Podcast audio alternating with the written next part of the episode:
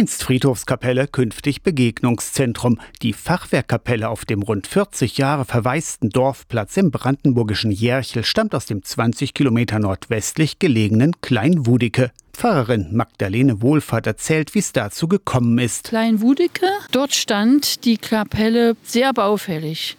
Und der Bürgermeister Menzel, Felix Menzel, kommt aus Kleinwudike, ist Bürgermeister des Miloer Lands und hatte die Idee, wollt ihr die nicht umsetzen? Nicht nur die Kirchengemeinde, der ganze Ort sollte aber etwas von der Kapelle haben. Auch Pfarrerin Wohlfahrt hat herumgefragt. Wir sind dann zu zweit oder zu dritt rumgegangen, haben wirklich an jeder Haustür geklingelt, mit den Leuten Gespräche geführt, Flyer verteilt mit den wichtigsten Informationen und waren dann erstaunt, dass gar nicht so viel Ablehnung, wie wir vielleicht hätten vermuten können, war, sondern eher Zustimmung. Und das war dann so ein Signal, wir machen das. Ein Freundeskreis wurde gegründet und mehr als ein Dutzend Kooperationspartner ins Boot geholt. Das Kirchlein wurde ab und wieder aufgebaut, nebenan ein Wirtschaftsgebäude mit Küche und Sanitäreinrichtungen errichtet und in zehn Tagen ist Einweihung. Ein sozialer Treffpunkt auch. Auch das geht ja im ländlichen Bereich verloren, die sozialen Treffpunkte. Es gibt keinen Laden mehr, aber dann gibt es hier wieder die Kirche. Ich glaube, das ist identitätsstiftend für den Ort. Und ich sage immer, so ein Dorf ohne eine Kirche und wo der Kirchplatz dann auch noch leer ist, ist wie